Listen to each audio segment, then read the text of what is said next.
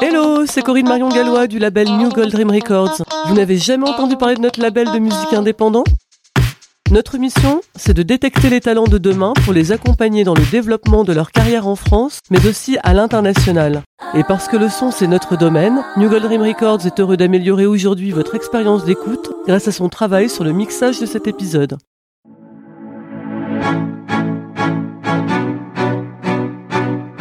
Partir à l'aventure et à entendre du pays Hip Hip Hip Aura vous emmène à la découverte des lieux emblématiques de la région la plus insolite de France. Emboîtez le sabot de notre guide chamois et suivez-le à travers champs, lacs et montagnes, plaines vallonnées et chemins escarpés. L'herbe s'efface bientôt et laisse place aux pavés des villes et villages. Alors, entre bribes d'histoire, coutumes, rencontres, anecdotes et moments de convivialité, laissez place à l'authenticité. Bonjour à tous. Aujourd'hui, nous avions prévu une balade autour du lac d'Annecy, mais notre guide chamois semble en avoir à décider autrement. Il nous conduit sur une route sinueuse et vallonnée, et voici que nous apercevons un château aussi fier que le fleuve qu'il surplombe. Nous passons les grilles du château. Nous voici donc arrivés. Euh, ouais, mais il est parti où, euh, le guide? Oh, bonne question. Il y a quelqu'un là-bas au loin, on va aller lui demander si elle l'a pas aperçu. Euh, excusez-moi, madame, bonjour. Euh, on est vraiment désolé, on a perdu notre guide, vous l'auriez pas vu passer? Bonjour, alors j'ai vu personne passer, mais vous tombez à pic puisque je suis guide et je serais ravie de vous faire la visite du château. Je m'appelle Manon et je suis donc médiatrice culturelle au château de Montretier. Suivez-moi.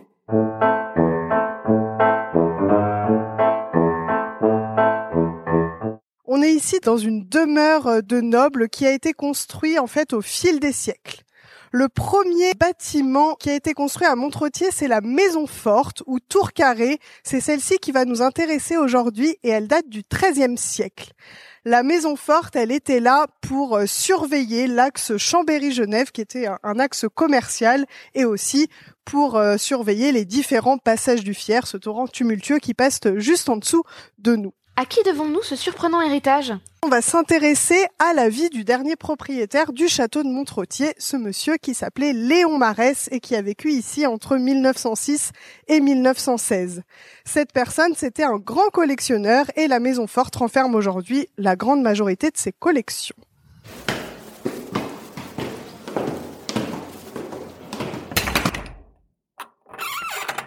Donc bienvenue dans cette première pièce, la salle des armes. Donc pour rappel, on est dans un bâtiment ici qui date du XIIIe siècle.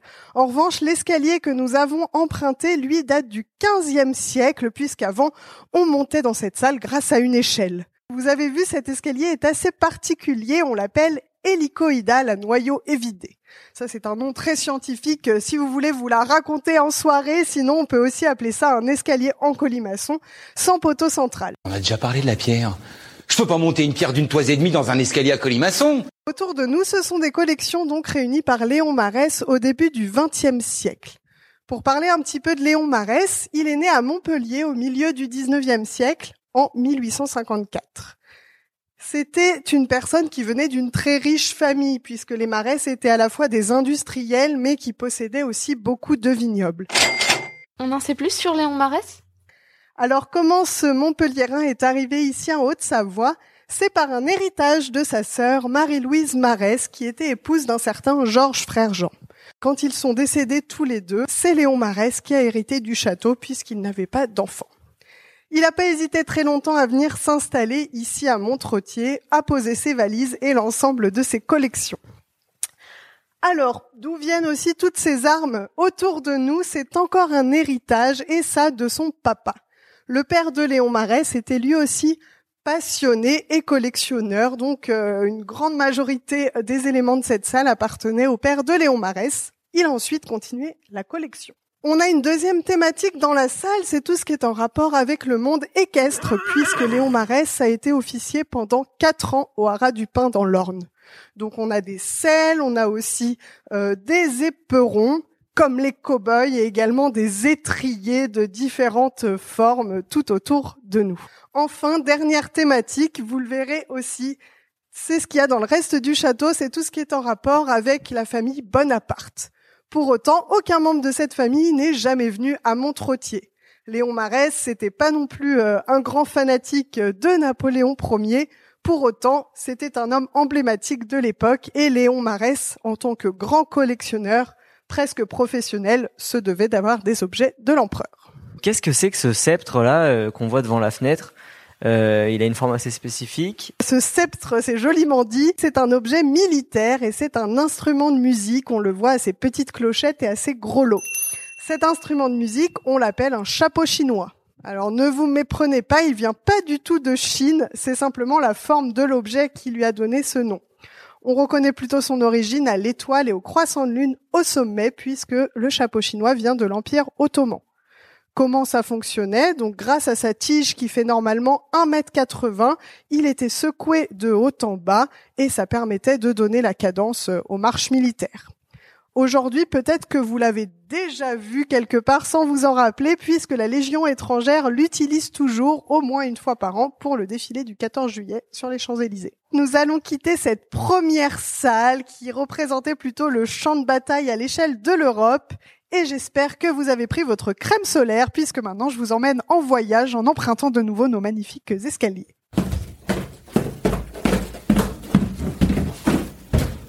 Ça fait quand même beaucoup de marche.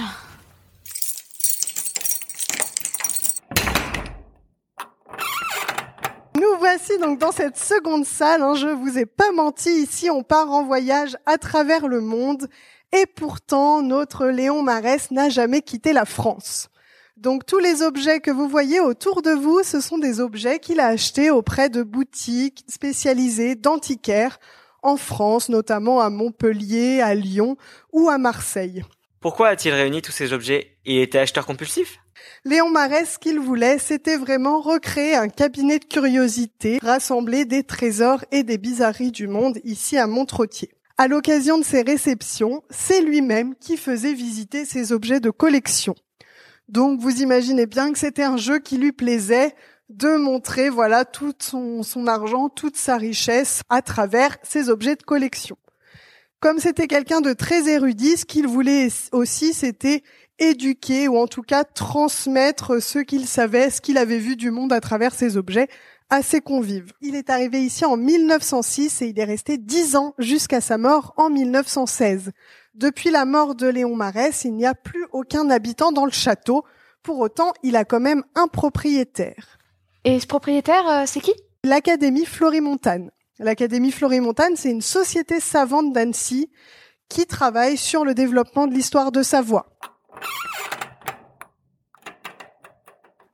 Alors, j'ai refermé la porte puisqu'il y a aussi des objets de collection euh, qui s'y trouvent, notamment ici une peau de caïman qui est accrochée donc au dos de la porte. C'est la peau de crocodile, ça met du temps à rôtir, c'est comme ça. C'est une peau de caïman véritable malgré euh, sa couleur qui se fond parfaitement dans le décor. On reconnaît que c'est un vrai caïman qui a été chassé par arme à feu puisque vous avez encore les impacts de balles. Donc la balle, elle est rentrée au niveau du cou et elle est ressortie ici au niveau du flanc. Il n'y a aucune cire, aucun traitement qui est appliqué sur cette peau accrochée là, je vous dis, depuis au moins 1916. Il avait une déco assez particulière, euh, Léon Marès. Hein, il avait beaucoup euh, d'animaux accrochés au mur. Pour autant, c'était quelqu'un qui aimait beaucoup les animaux. Parce que si vous l'avez remarqué, on a des œufs dans la vitrine Afrique et Océanie, et ce sont des œufs d'autruche qui ont été pondus par euh, sa meilleure amie qui s'appelait Aglaé et qui euh, gambadait dans les jardins de Montretier et qui était accompagnée d'autres animaux comme un dromadaire, euh, un lama, des singes, des oies d'Égypte et autres ménageries exotiques. Ce zoo est un de bouc, c'est une super ménagerie Vous faites des visites guidées, mais est-ce que vous faites aussi des visites libres où les gens ils peuvent juste venir se balader?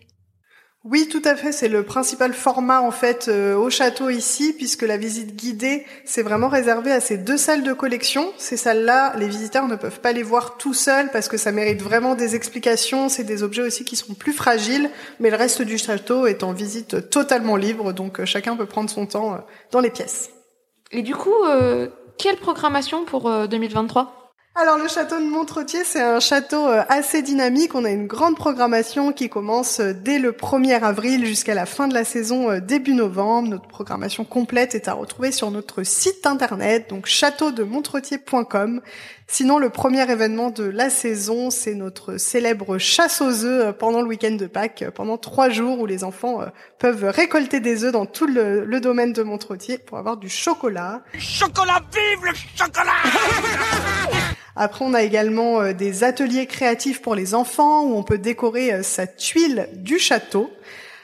On a aussi des pièces de théâtre qui sont réalisées par la compagnie théâtre, donc euh, pour les enfants tout petits. On a aussi des prestations de jeux de société qui sont réalisées par euh, la société Astro Édition et qui vient faire jouer à des jeux en bois, des jeux médiévaux pour rester dans le thème du château. Cet été, on aura également un spectacle des aigles du Léman qui viendront présenter leur nouveau spectacle dans les jardins du château.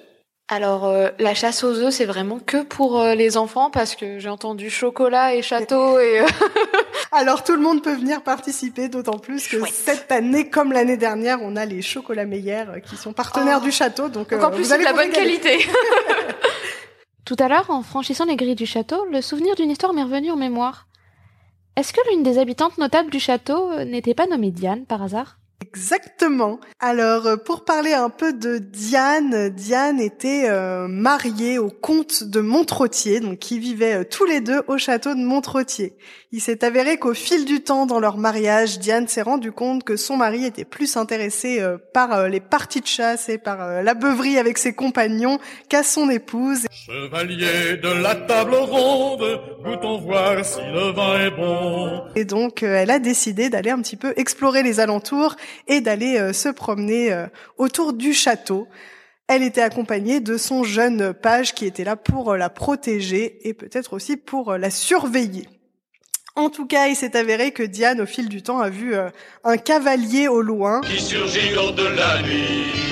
Qui était le comte de Pontvert, donc euh, un autre euh, un autre seigneur euh, juste à proximité. Diane a été époustouflée en voyant le comte de Pontvert et donc elle a décidé d'échapper un petit peu à son page pour rencontrer ce comte en secret. Ce qu'elle ne savait pas, c'était que son page était tombé aussi follement amoureux d'elle. Quand il s'est aperçu que Diane essayait un peu de le duper pour aller voir un, autre homme que son mari, le page est allé rapporter donc euh, à son maître, si je puis dire, que Diane avait une liaison, ce qui a mis fou de rage le comte de Montretier et qui a décidé d'aller un petit peu leur, tendre un guet-apens. Donc euh, le comte de Montretier euh, est parti à cheval pour essayer de courser le comte de Pontvert et en arrivant au torrent du Fier, le comte de Pontvert a pris son élan pour sauter, le comte de Montretier a lui été arrêté, mais c'était sans compter son page qui a surgi des fourrés et s'est accroché à la queue du cheval du comte de Pontvert qui lui-même a donné un grand coup d'épée euh, pour couper euh, la- la queue de son cheval. Et donc le page s'est noyé tragiquement dans le Fier. Le comte de Pont-de-Vert s'est enfui et quant à Diane, elle a été euh, enfermée par son mari pour la punir dans une des chambres du donjon où elle est restée jusqu'à la fin de sa vie très triste et elle comptait les jours en faisant des petites marques sur le mur de sa chambre. Si vous voulez, je peux vous emmener euh, voir euh, Diane, en tout cas ce qu'il en reste dans, dans la chambre en haut du donjon. Ah bah moi Eh ben, ça bien. avec plaisir. hein.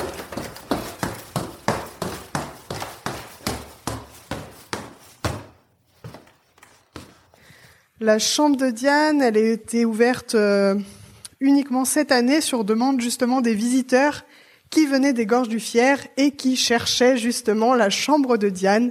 Donc on l'a aménagée euh, spécialement pour eux. Approchez-vous de la fenêtre, je crois que j'aperçois un chamois qui s'enfuit euh, vers les gorges du Fier. Vous devriez aller voir.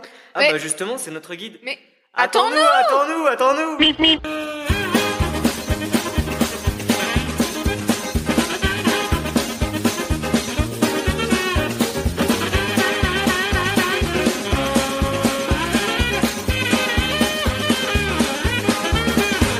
Course effrénée après notre très cher guide, nous sautons dans le bus juste à temps.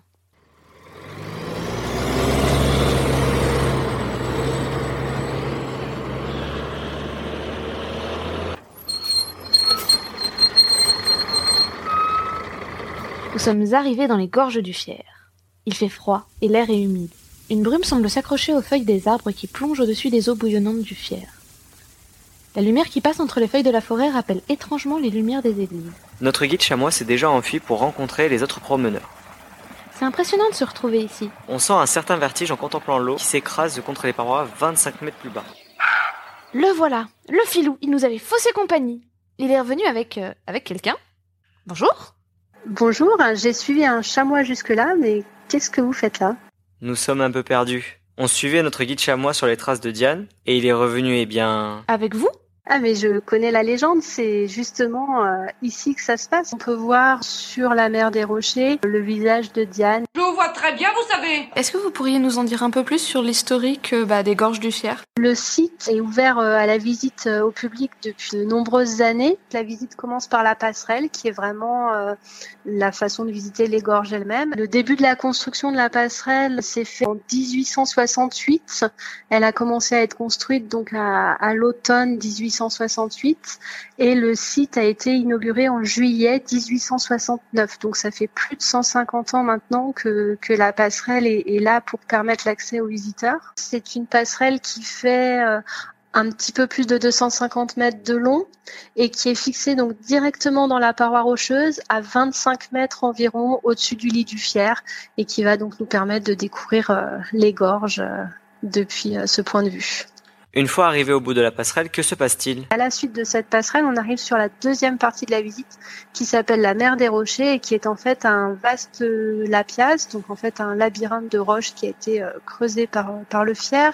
Et sur cette mer des rochers, qui est un, un espace un petit peu plus large que nos passerelles, on a pu aménager euh, plusieurs petits endroits avec euh, des panneaux avec différentes informations, donc comme l'îlot des légendes ou l'imagifière ou encore la clairière des curieux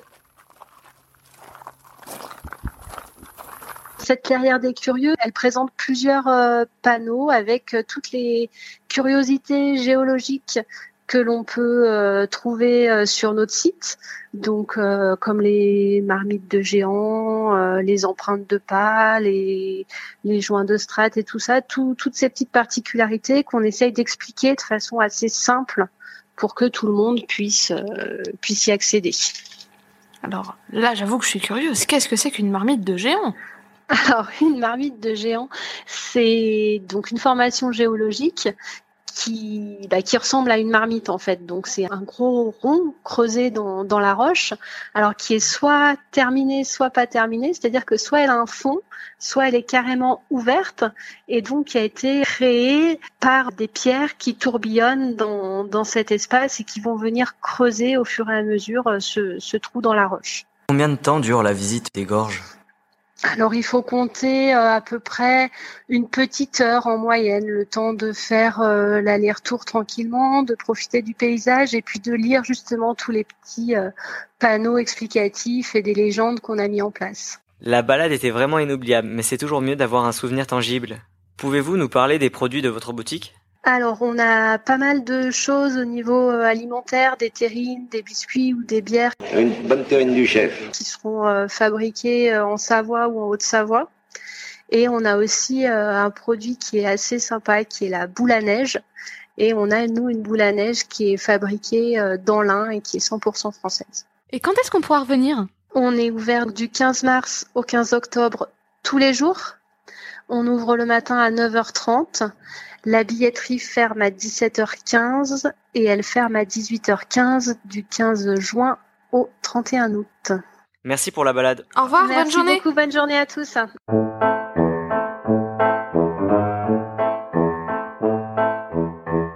Eh ben, on peut dire que tu nous auras fait courir. C'était pas le chemin qui était prévu, mais c'est toujours sympa de sortir des sentiers battus. On a beaucoup appris à tes côtés, petit chamois.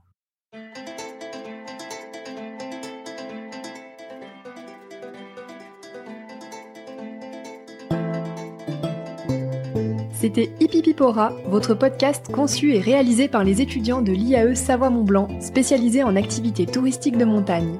Ce podcast est produit par VJ Organisation. Merci pour votre écoute. Si vous avez aimé cet épisode et que vous voulez continuer l'aventure aux côtés de notre guide chamois, abonnez-vous gratuitement à notre podcast. Vous pouvez aussi venir liker notre page Facebook. On se retrouve très vite pour de nouvelles aventures en Auvergne-Rhône-Alpes.